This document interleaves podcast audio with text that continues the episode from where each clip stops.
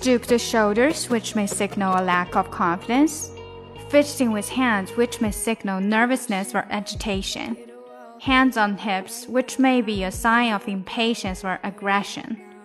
Arms crossed in front of the body, which could mean the person is defensive or frustrated.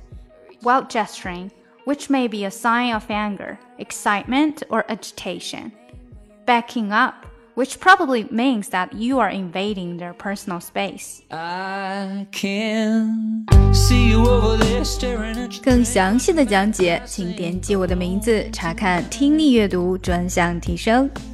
关注公众号 ES Post，每天接收跟读推送。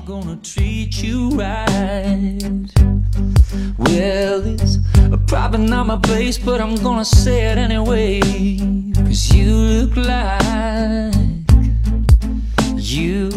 hadn't felt the fire, had a little fun, hadn't had a smile in a little while.